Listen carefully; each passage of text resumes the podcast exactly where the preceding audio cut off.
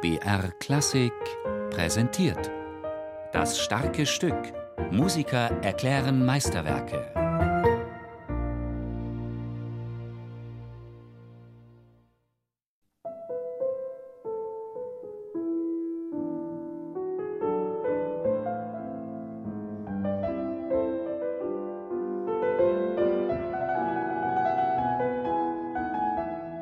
Chopin ist oder war in den letzten Jahren sicher der wichtigste Komponist für mich und wird in meinem ganzen Leben sicher an den ersten Plätzen in meiner internen Liste sein. Also er wird immer einen großen Platz in meinem Herz haben.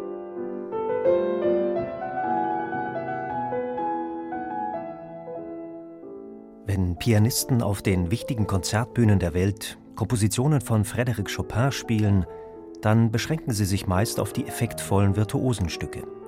In den Masurken aber findet sich Chopins, in Polen wurzelndes Gefühlsleben wiedergespiegelt wie in keiner anderen musikalischen Form. Masurka, vor allem in Polen, ist natürlich so wie Nationalgedanke irgendwo und man muss auch wirklich den traditionellen Tanz und die Volksmusik verstehen, um auch verstehen zu können, was Chopin eigentlich äh, wollte mit seiner Musik, weil es steht so viel nicht in den Noten, was er ganz normal gefühlt hat und als Realität ansah. Und wenn man das selbst nicht gefühlt hat oder nicht weiß, dann wird das nie authentisch sein.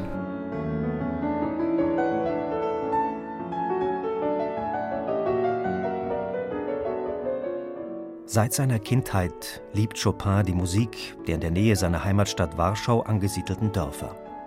Mit 14 Jahren macht er Urlaub auf dem Land. Dort tanzt man am liebsten die Masurka. Hinter diesem Ende des 18. Jahrhunderts aufkommenden Begriff verbergen sich jedoch gleich drei polnische Modetänze. Erstens der rasante Oberek, zweitens der kantige Masur und drittens der lyrische Kujawiak. Alle drei Tänze schwingen im Dreiertakt wie der Walzer, haben eine starke Betonung auf dem zweiten oder dem dritten Schlag und einen ähnlichen formalen Aufbau.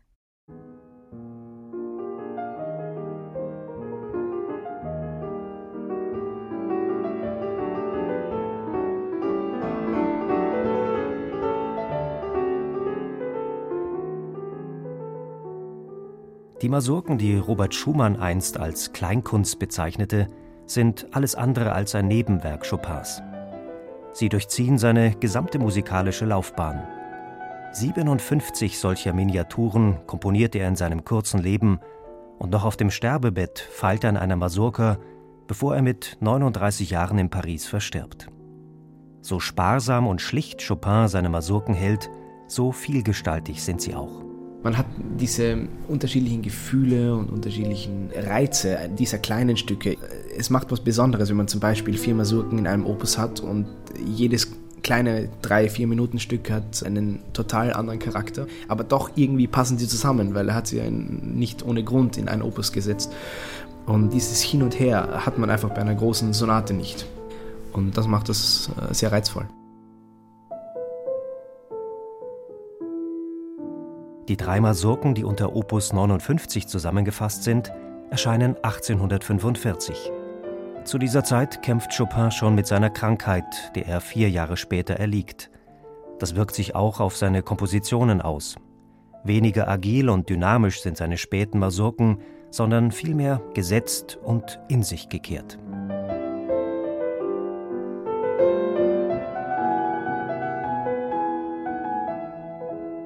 Melancholisch und mit bitteren Anklängen pendelt die erste Masurka des Opus, ein Kujawiak in A-Moll zwischen den Tonarten. Unstet in ihrem Melodieverlauf irren die Phrasen von hier nach dort, verlaufen sich Halbton für Halbton in spannungsreichen Passagen.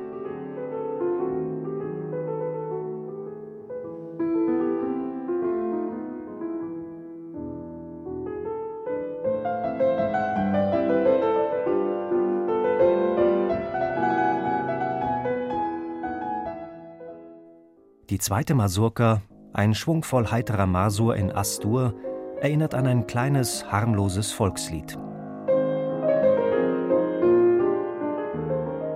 Eine versteckte Gegenstimme gibt der Komposition eine Tiefe, die auf den ersten Blick nicht sichtbar ist und die den Interpreten vor so manche Herausforderung stellt. Ich glaube, das Wichtigste ist dieses urmusikalische Gefühl und ich bin glücklich genug, dass ich von Kind auf auch österreichische Volksmusik gemacht habe, selbst auf der Geige und so, dass ich dieses Gefühl einfach, dass du weißt, wann der Schlag zu kommen hat oder wie du das zu machen hast, damit es ein Ganzes ergibt. Dann brauchst du gar nicht drüber nachdenken. Das ist einfach so. Und teilweise ist das auch eine Parallele zu der polnischen Volksmusik natürlich, aber ich musste mich schon da auch einleben und einlesen.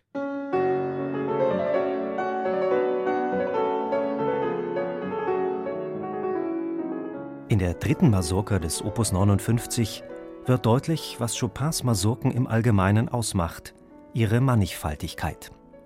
Ein einziges, pulsierendes Thema durchzieht diesen Oberg in Fis-Moll, doch durch kleinste harmonische Veränderungen kehrt Chopin die unterschiedlichsten Farben und Charaktere hervor, von energisch und leidenschaftlich bis hin zu lyrisch und schwermütig.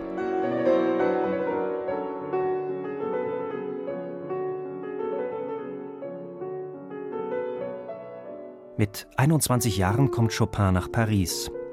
Dort lebt er sich schnell ein, man verehrt ihn als Genie und er bewegt sich in den vornehmsten Kreisen. Seine Wurzeln aber vergisst Chopin nie. Die Masurken geben ihm Bodenhaftung und Halt. Simplizität ist die Quintessenz. Nachdem jemand eine große Anzahl von Noten gespielt hat, ist Simplizität die Krönung der Kunst.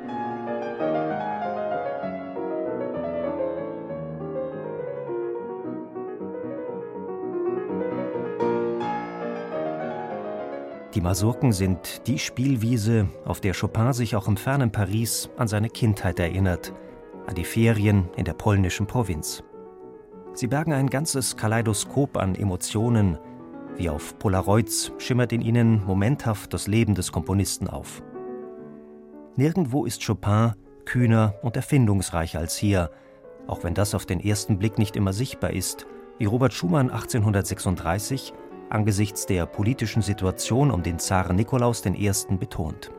Denn wüsste der gewaltige, selbstherrschende Monarch im Norden, wie in Chopins Werken, in den einfachen Weisen seiner Masurkas, ihm ein gefährlicher Feind droht, er würde die Musik verbieten. Chopins Werke sind unter Blumen eingesenkte Kanonen.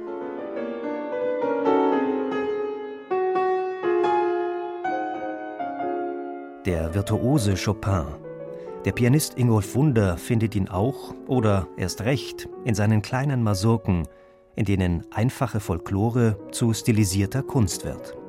Es muss beides existieren. Also es muss diese kleinere Form und die größere Form einfach da sein. So in der Welt, es gibt so viele verschiedene Formen und Dinge und jedes hat seine Berechtigung.